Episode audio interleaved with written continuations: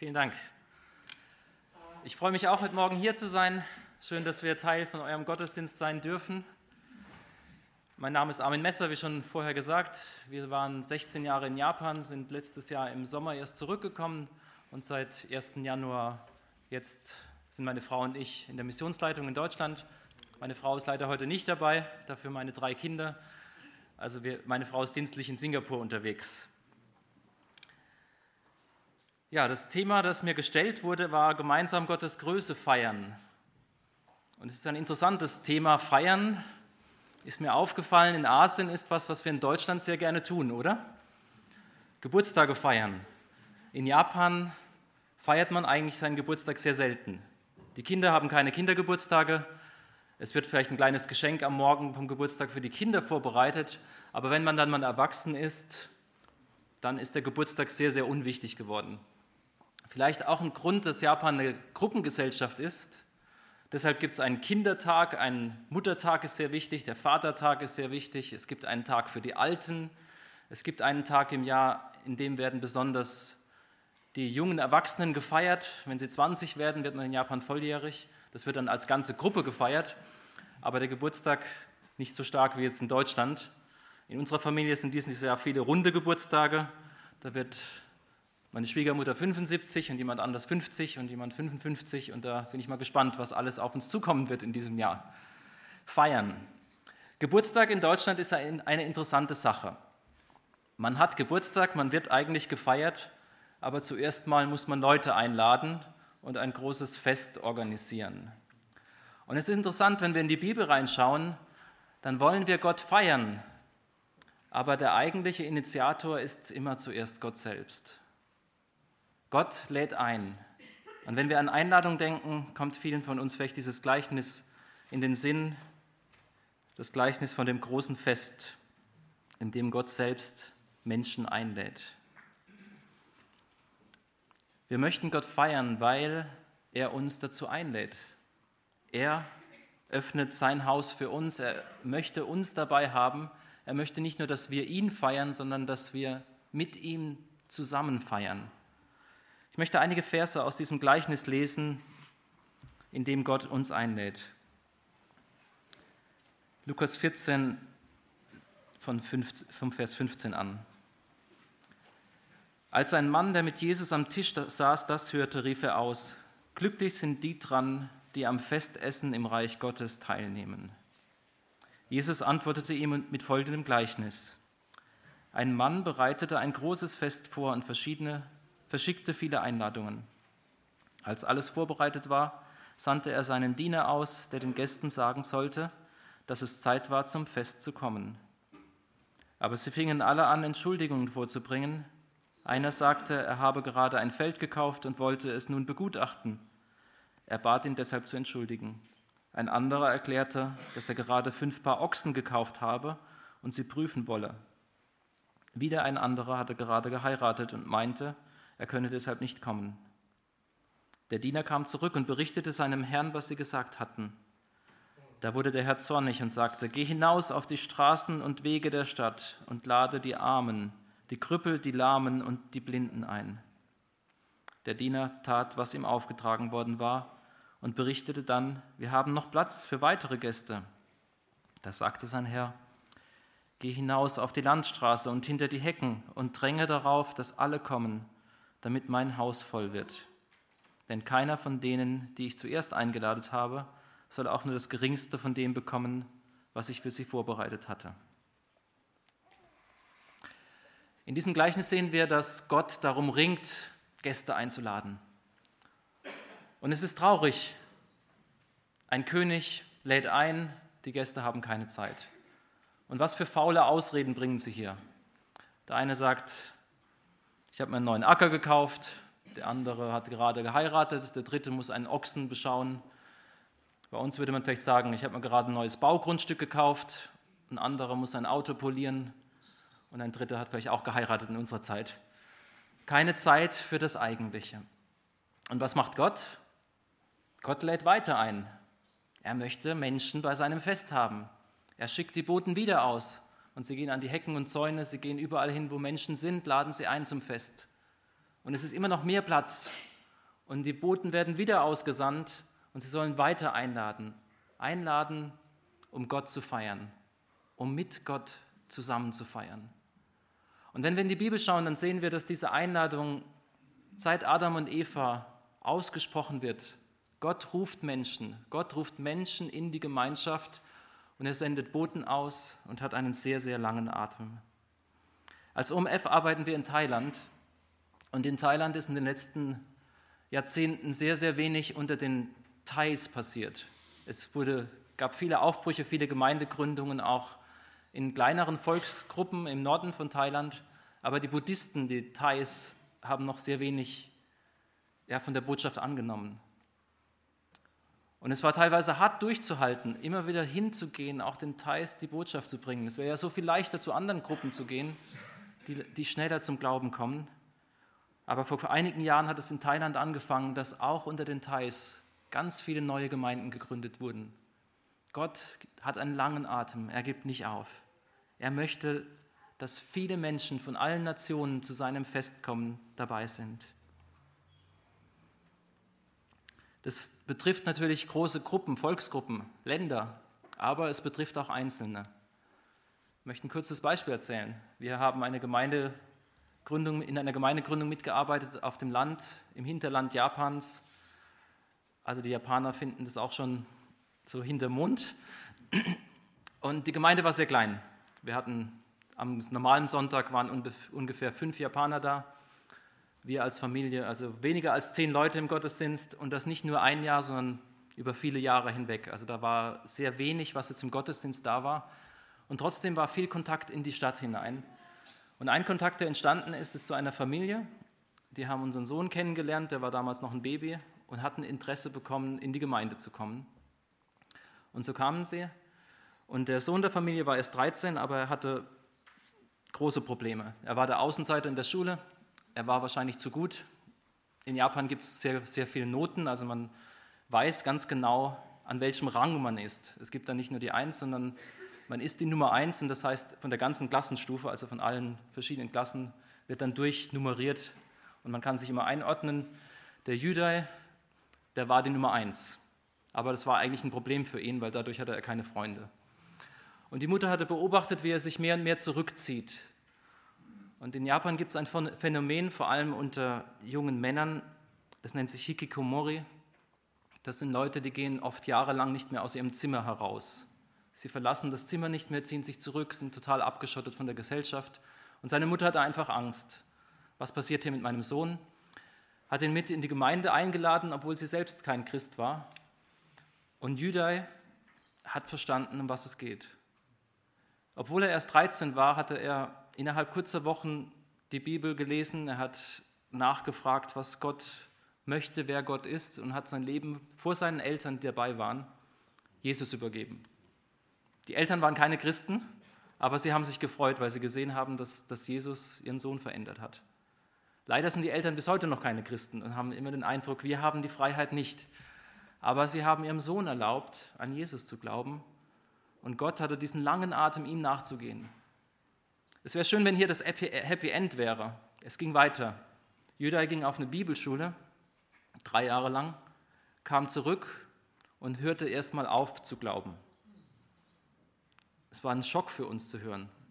Wie kann das jetzt sein? Ein junger Mann, der so begeistert unterwegs war, aber gerade letztes Jahr, als kurz bevor wir zurückgegangen sind nach Japan, äh, nach Deutschland, hatten wir nochmal ein Gespräch mit ihm und auch den Eltern und dann erzählt er uns, wie, wie ihn Gott einfach nicht losgelassen hat.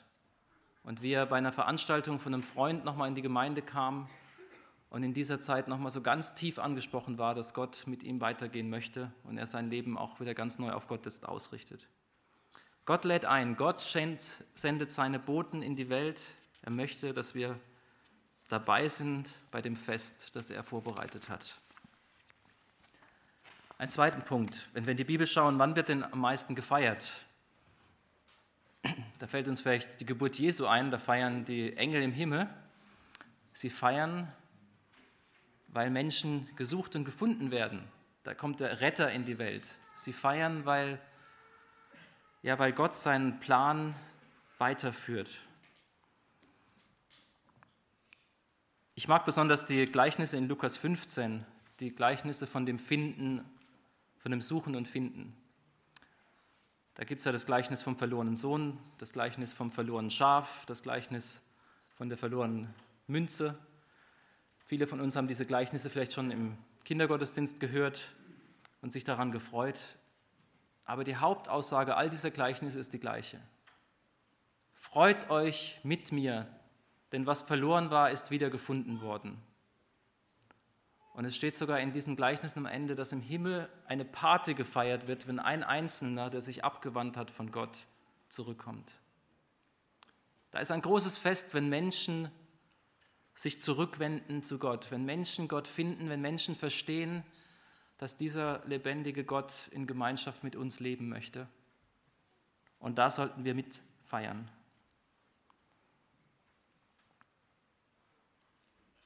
Unsere Beziehung zu Gott ist seit, der, seit dem Sündenfall von Adam und Eva zerbrochen. Da ist was kaputt gegangen. Gott hat sich das wunderbar ausgedacht. Er hat die Welt gemacht, er hat die Menschen gemacht und er wollte ganz eng mit diesen Menschen unterwegs sein. Im Paradies heißt es sogar, dass Gott regelmäßig in den Garten kam, um mit Adam und Eva spazieren zu gehen. Eine tiefe Gemeinschaft, die wir uns so gar nicht mehr vorstellen können.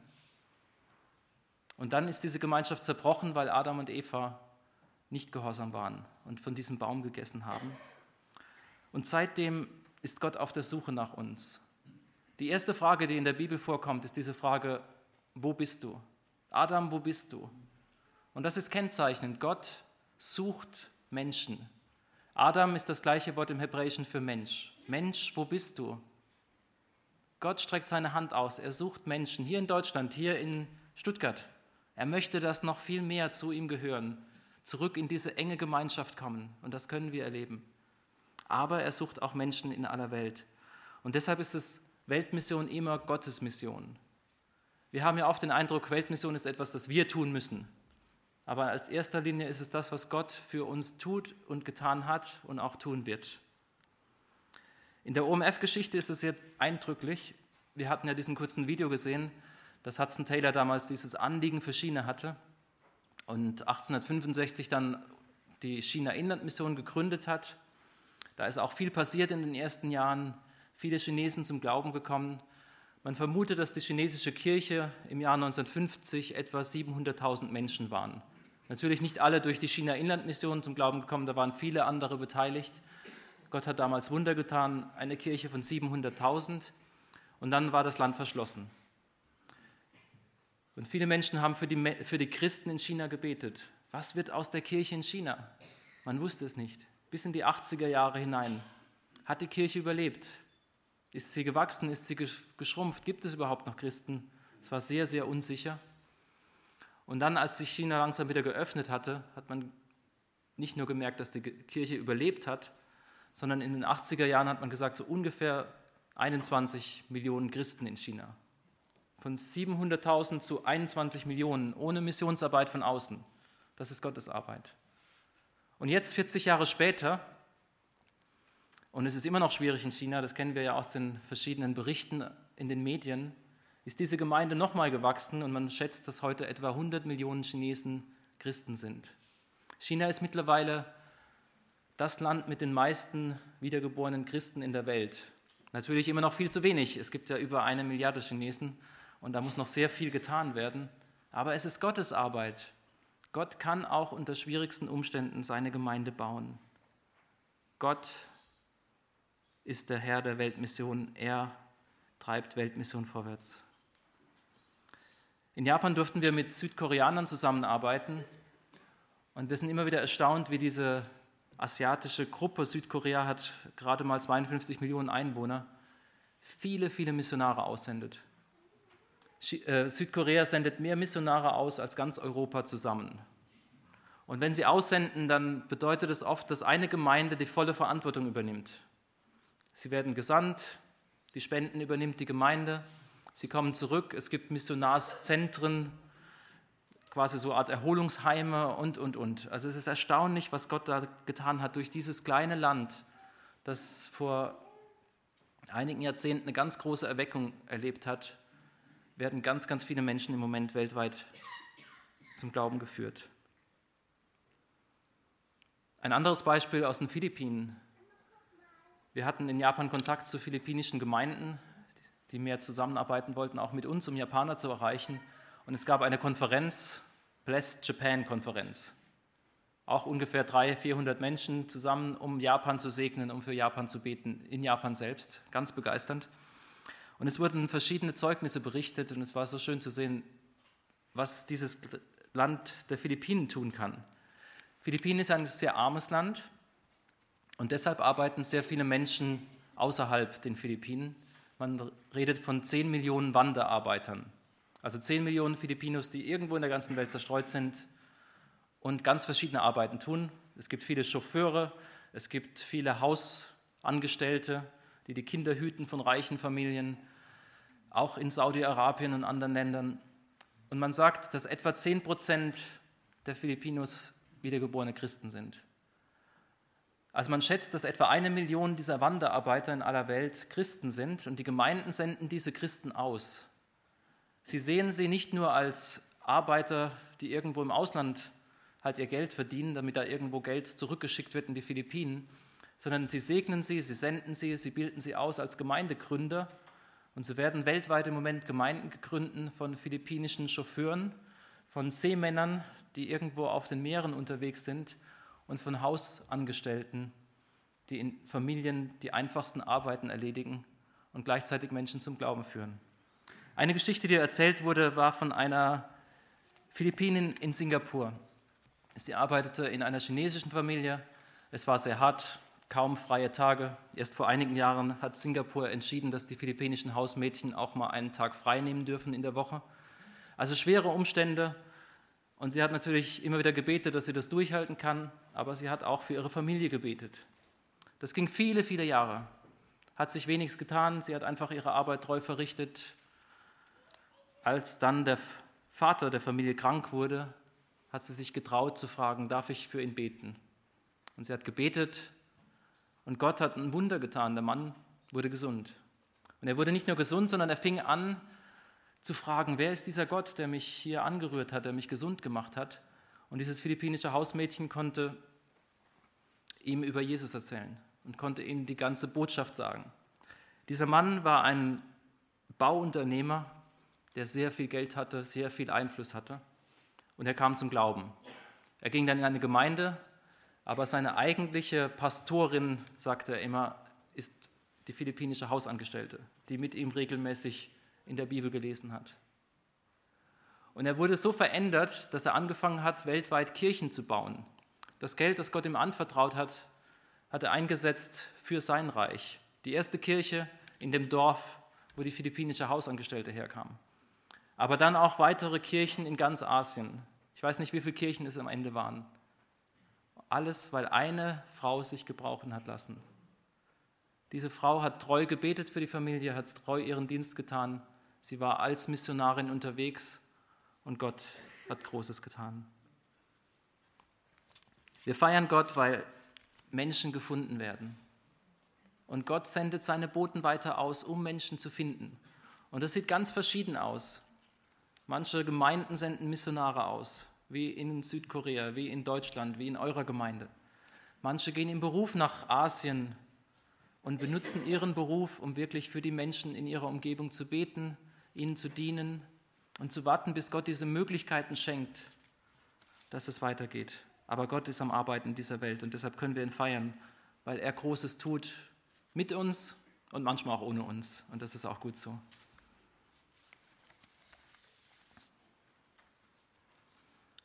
Die letzte Bibelstelle, die ich noch betrachten möchte, ist, wir möchten Gott feiern, weil ihm einfach alle Ehre zusteht. Und besonders in der Offenbarung sehen wir das ganz deutlich. Offenbarung 7, Vers 9.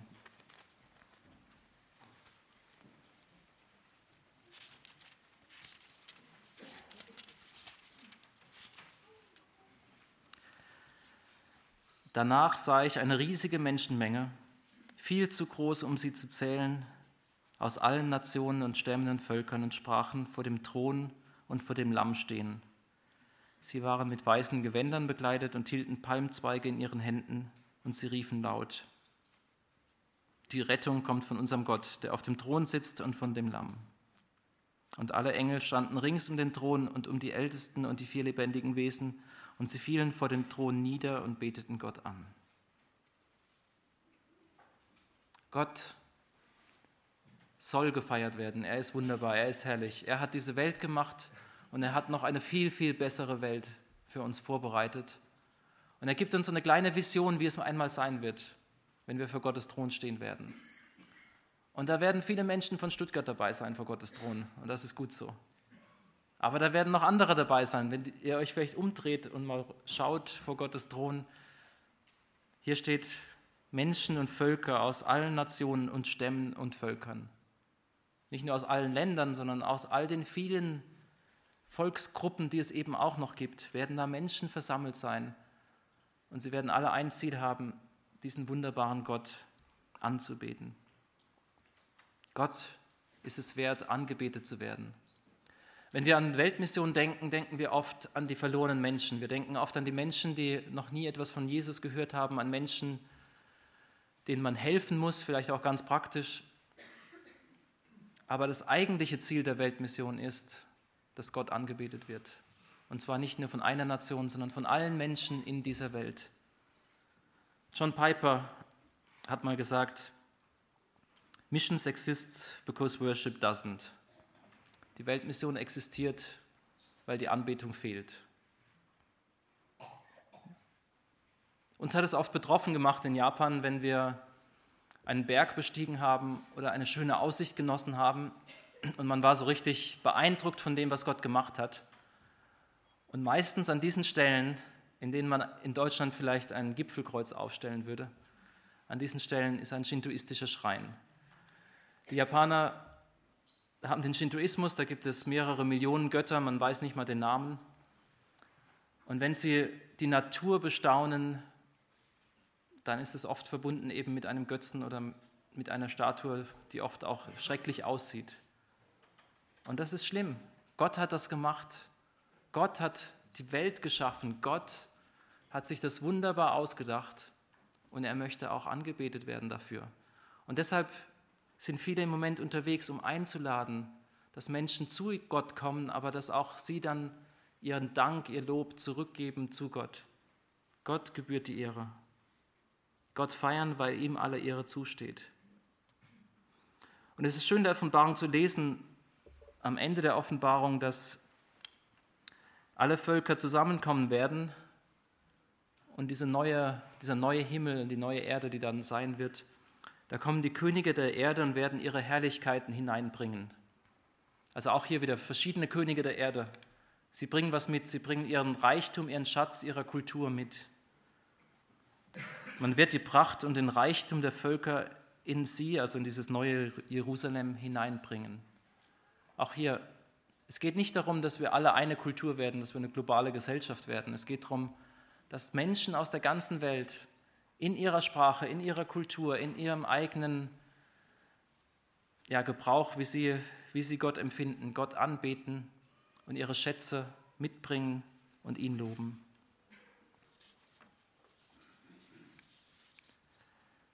Wenn wir an Feiern denken, dann ist es eine schöne Sache. Gott lädt uns ein, Gott ist der Initiator, er hat alles getan. Er hat sogar seinen Sohn in diese Welt geschickt, der ans Kreuz ging für dich und mich. In dem Gleichnis, das ich vorhin gelesen habe von dem Festmahl, im Matthäusevangelium wird noch beschrieben, dass, dass ein Mann dabei war, der seine Festkleider nicht anhatte. Und es war damals üblich, dass der König nicht nur eingeladen hat, sondern auch noch die Festgewänder zur Verfügung gestellt hat. Und das erleben wir in der Bibel. Gott lädt uns nicht nur ein, er befähigt uns, er rüstet uns aus, er hat alles vorbereitet, er hat alles getan, dass wir zu ihm gehören können. Das muss nicht unsere Leistung sein, das hat er schon getan. Was ist unsere Antwort auf, darauf? Wie feiern wir zusammen mit Gott? Paulus ist da sehr radikal. Paulus sagt in Römer 12, Vers 1, mit unserem ganzen Leben.